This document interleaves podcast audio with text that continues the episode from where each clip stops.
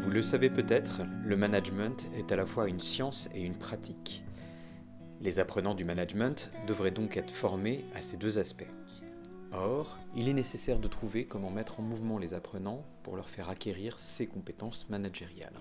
Une des compétences à acquérir consiste pour les apprenants en leur capacité à produire et à délivrer des diagnostics organisationnels utiles pour l'action organisée. Il est alors possible de les inciter à adopter une posture active en les plongeant dans un univers qu'ils connaissent bien. C'est l'intérêt de les plonger dans la série à succès La Casa des Papels. Vous écoutez le podcast Enseigner le management avec la Casa des Papels, épisode 2. La Casa des Papels, l'une des séries les plus populaires au monde comme vecteur d'intérêt managérial. En faisant un rapide sondage dans les cours avec les étudiants de master, on s'aperçoit que très peu d'entre eux n'ont pas vu ou ne connaissent pas la série La Casa des Papels.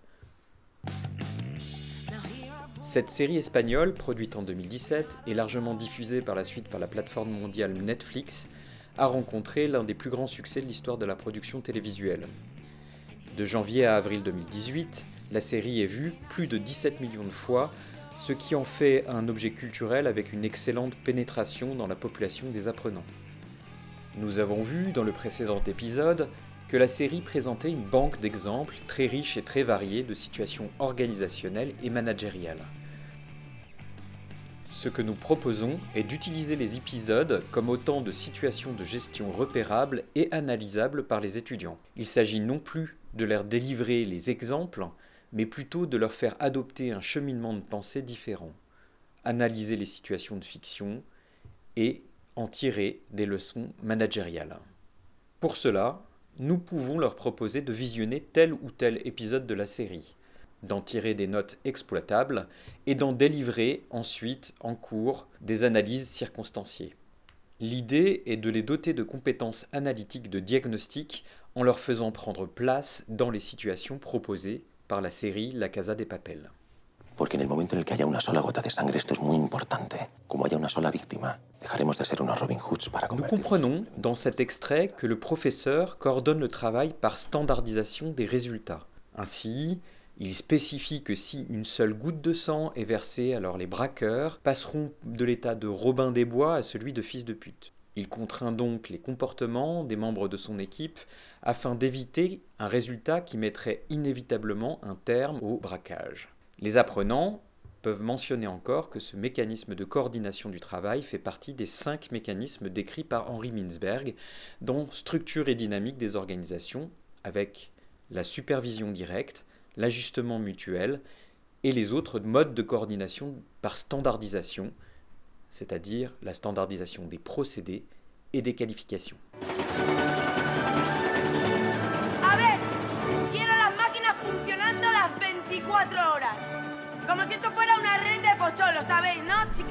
Au visionnage de ce deuxième extrait, les apprenants pourraient produire l'analyse suivante.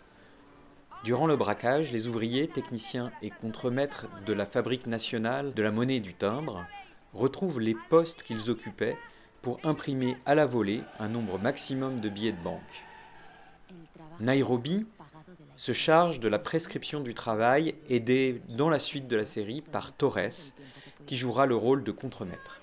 Nairobi, parce qu'elle conçoit le travail des ouvriers, et Torres parce qu'il le contrôle, appartiennent à l'un des cinq éléments de base de l'organisation, la technostructure.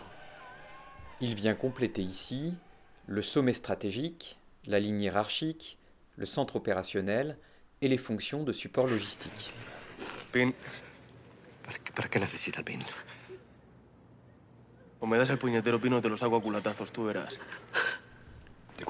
Sur le sujet de la politique dans les organisations, les étudiants pourraient apporter là encore une contribution analytique intéressante. Dès le début du braquage, Arturo Roman, le directeur de la Fabrique nationale de la monnaie et du timbre, essaye de résister à l'autorité des braqueurs.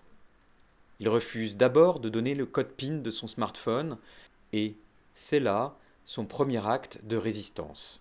Il joue alors le jeu politique de l'insoumission à l'autorité.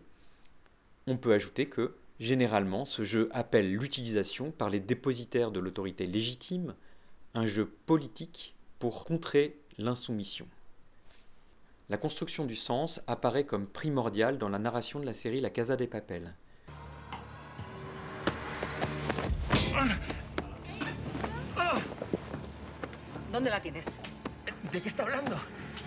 Les apprenants peuvent faire apparaître alors la contribution suivante.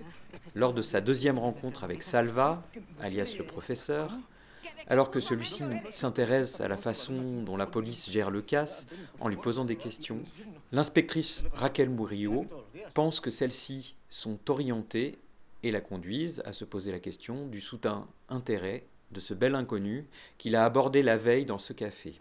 Après un moment, elle le maîtrise aisément sur le comptoir et cherche le dictaphone que tout journaliste devrait avoir sur lui.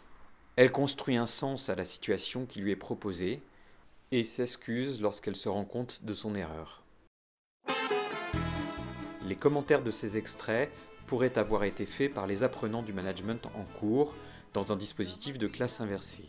Vous pourrez trouver une grande quantité d'autres exemples à soumettre à leur sagacité dans Comprendre le management avec la Casa des Papels, disponible aux éditions EMS, Management et Société. Le livre est disponible dans toutes les bonnes librairies et sur le site de l'éditeur. Maintenant que vous avons présenté quelques moyens pour donner aux apprenants des compétences pour l'analyse et le diagnostic organisationnel, nous allons nous pencher dans le prochain épisode sur la manière dont ceux-ci vont pouvoir s'emparer de leviers d'action pertinents et adaptés au sein des organisations. Le tout évidemment à l'aide de la série La Casa des Papels. Cet épisode de Enseigner le management avec la Casa des Papels a été proposé et réalisé par Mathias Pierglas, maître de conférence en sciences de gestion à l'IAE Paris-Est, à l'Université Gustave Eiffel et à l'Institut de recherche en gestion.